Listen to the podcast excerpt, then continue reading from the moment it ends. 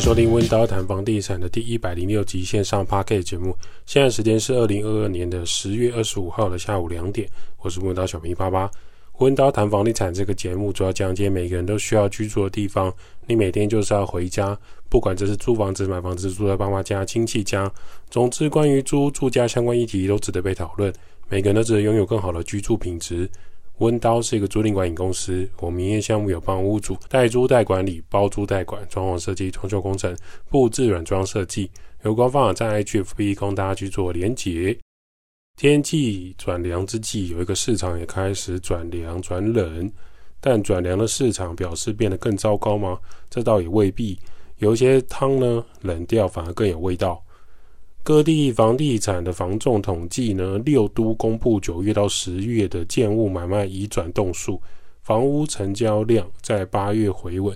那经过连续四个月交易下跌之后，在九月再度呢变得房屋移转率非常的低，买卖移转动数在九月呢月减四趴，一整年下来下降了是四趴。二零二二年累计房地产交易量再度由正转负。这个现象宣告台湾的房市量缩，目前格局已确定。总共买卖移转栋数合计是一万八千三百五十八栋，台北市下降十二趴，新北市下降七点五趴，桃园市增加五趴，台中市增加一点八趴，台南市月减十二点五趴，高雄市月减五点六趴，台南市的交易量缩减的最高。台南据说跟台积电会不会在那边设厂，以及前阵子的新闻有关系。不是每个地方都冠上什么什么时代就可以很好收租跟很好买卖的。观察全球的总经来看，当全球通膨攀高的时候，台湾也不遑多让。纵使政府在数字跟计算方式一直在放宽计算通膨，不可讳言，台湾现在的通膨也很严重。中午吃了碗干面，小碗干面五十块，各位五十元是什么概念？要说通膨没有影响到民生，这是很难以置信的。而现在俄乌战争打到现在还没有打出结果，俄国正常来说应该是可以快速征服乌克兰，却没想到一打就超过半年。那通过这个通膨啊，世界上很少有国家可以有趋缓的现象。当全球的经济复苏力道衰减，全球股票、外汇、期货，甚至实际进出口的呃玉米、小麦、大豆、货物、晶片。素材材料、建商的材料都开始交期延后，都会影响到房地产的发展。交易量大幅震荡，冲击民众对经济前景的信心。加上今年下半年的中国跟台湾的两岸间关系并不是那么理想。虽然台湾民众已经司空见惯，但谁也都没有想到像乌克兰跟俄罗斯一样开战，多少家庭颠沛流离，很多是炮弹跟飞弹接连轰炸炸烂。不要说幸福指数了，光是要活下去，就必须持续往西边的国家奔跑。请问台湾人真的准备好了吗？我们要往台湾海峡冲吗？地缘政治让台湾整体的风险增加，面对这些不确定性，让房产市场的观望气氛浓厚，部分投资客购屋态度更有所谨慎。谨慎的原因并不是因为害怕战争，而是你现在买的价格，未来会不会有人接手呢？尤其有一些勇士又冲进去买新的从化区，或许从化区会有新的生活机能跟商圈成立，但是买方是不是这样认同呢？例如说，你买了三十五万新的从化区的价格，看好它未来的发展，是自己住在那边，那就还好，因为是自住。如果是期待未来可以用四十万卖掉，试问这个从化区的房子格局跟那个新颖程度，跟你的房子一样的邻居很多。在没有政府跟重大交通建设的情况下，你怎么会期待别人用四十万跟你买，不是跟你的邻居买，不是跟你楼上楼下的邻居买呢？老实说，目前除了台中之外，其他其余五大都交易量是缩少很多。如果你是投资客，你是有家人在买新城屋、预售屋，期待上涨的这个梦想的话，最好是还是要停看听了。台中在北屯区造镇乌日区新成屋、新医院的交屋带动下，一个月依然可以维持在三千五百户的成交量以上的水准，价格跟交易量都持续往上冲，这一点是让其他五都感到意外的。某方面来说，新竹也算是特例。新竹的竹北现在的问题是没有房子可以买，这个说法听起来很荒谬，但实物上真的是这样。工程师跟海归回来的家族跟商业老板，只要在新竹市中心往竹北方向的好建商、好社区，原则上还没有上广告就秒杀。以前有听说那个排队造势让呃政府不爽，根据当地的房仲表示，目前他的客户只要晚两天决定要不要买这间新城屋，就没有新城屋可以买的问题。那他依然现在是通勤新竹在上班。至于选举之后的明年房市会怎么看？受惠于丰沛资金还有低利环境、台商持续回流等利多的汇集之下，预期二零二三年台湾的房产市场价格不会掉太多。虽然受到本土疫情的冲击，还有交易量缩之后，人们开始习惯这个武汉肺炎的影响，买屋的需求就依然会存在。而且台湾人的买屋需求有时候是超越需求跟想要的。而是每个人心中都有一个必须，我必须买自住房，我要存钱买房，这个观念依然不会改变。所以地点不错的房子自住就不用考虑，投资也是要看好地点或是未来前瞻性，是给大家的建议。为什么自住不用考虑呢？因为今天这个你要自自己住的房子，只要它的生活机能跟房子的状态都不错，你也喜欢的话，其实随时随地任何一个地方都很值得购买。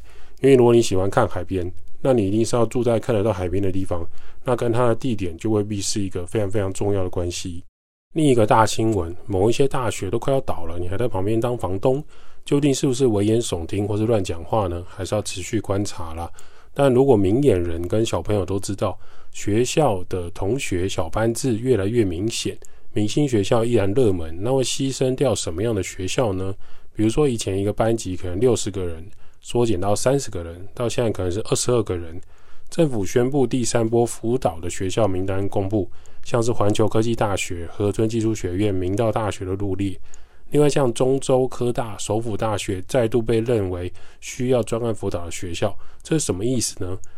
其实教育部已经召开第四次的私立高级中学以上学校退场的审议会，公布第三波专案辅导的学校名单，包含了。彰化的明道大学、云林环球科技大学以及高雄的恒春技术学院，三校在退场条例实施前，依照私校法必须先列为专辅的学校。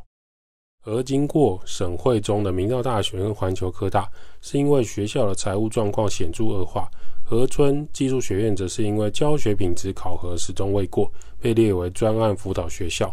明道大学及环球科技大学因财务状况显著恶化，已有不能清偿债务的事实和严重影响到学校的正常营运，认定为专案辅导学校，给予两校改善期限至一百一十二年的五月三十一号止。换言之，如果在一百一十二年明年的五月前没有调整好学校的财务状况，例如说没有前辈或是商界大佬捐钱支持，老实说，在这边当房东的。在他旁边当房东的房东，你要真的要小心了。如果你原本以为靠了大学生就可以高枕无忧的退休，很抱歉，极有可能在明年夏天你会一起毕业退场。而且方圆百里，如果工作机会也不高，可能你房贷、投资的设备、装潢都会消失。恒春技术学院在一百一十年的学年度已经停止招生，经出席委员会二分之一同意，为维护学校跟这个受教权益检核结果还是不通过，经学校主管机关限期改善，检核结果仍为不通过，所以认定为专案辅导学校。该校退场条例实施一年内停办，预计一年后就会三振出局。环球科技大学日前被呃内部人士爆料，去年底到今年二月进行的这个侨生单招，但始终没有把名册提报，而且也没有获得核可。三月时，该校又被限制，就是招这个外境外生，一直拖到今年七月和年初，该批学生的名册才提报教育部，教育部直接视为未完成程序，但又为了保障这些学生的权益，开学前的紧急将这个八名学生的选填志愿到其他学校去做就绪。恒春技术学院二零一五年被列为专辅学校，至今一百零四学年度的现金。还有二点八亿，到一百零八学年度只剩一点五亿。教育部曾实地查核发现，该校并没有依照课表开课，上课的平均出席率也未达六成，合并授课等不当的情况。曾遭教育部命令要停招一年，校方因不服停招命令而提起诉愿。那行政院呢，诉愿委员会去年做出决定，指出教育部勒令停招的理由充分，所以河顿技术学院被驳回。那他一百一十学年度就要全面停止招生。另外也要注意的学校，像高苑科技大学、大同技术学院、台湾首府大学、中州科技大学等等学校，都要持续观察它后续的状态。如果你的房子是投资在这些学校附近，想要收学生当房东，然后高枕无忧的话，真的要留意了。有一个新闻也很值得关心，在林口长庚对面的电筒爆炸，亮起火警，屋内一人送医不治。在桃园龟山区的长庚医院的附近一路。疑似有个电筒爆炸，然后引发火警，火直接窜进住家公寓，窜出浓浓黑烟。警消到场后救出七个人，其中一个女子送医不治。起火原因后续目前就没有后续。发现的是一名网友，他在凌晨社团脸书就发文说：“诶，长庚医院对面的商家电筒爆炸，起火了，警车、消防车都来了，希望大家一切平安。”从原 po po 出的照片和影片，有其他网友发现。这个大火窜出了浓浓黑烟，过程有点可怕。那有网友在说，他住附近，他听到爆炸声，应该是全家那边。也有人提到说，难怪半夜四点多，消防车声音超级多。消防局表示呢，起火点疑似便利商店外的这个电筒爆炸引起。消防人员派出了八十一个人，总共三十五辆消防车前往拉水线救援。到场后，火势依然猛烈。陆续救出屋内七个人，那有一个人因为吸入了过多浓烟没有呼吸，送医抢救后还是宣告不治。很多人都把这个当做都市传说啊，老生常谈。但其实，在看屋险恶设施里面，永远都会有变电箱、电线杆，是有道理的。不只是什么电磁波疑虑，像是你打开窗户就是变电箱。过去大家可能想说还好。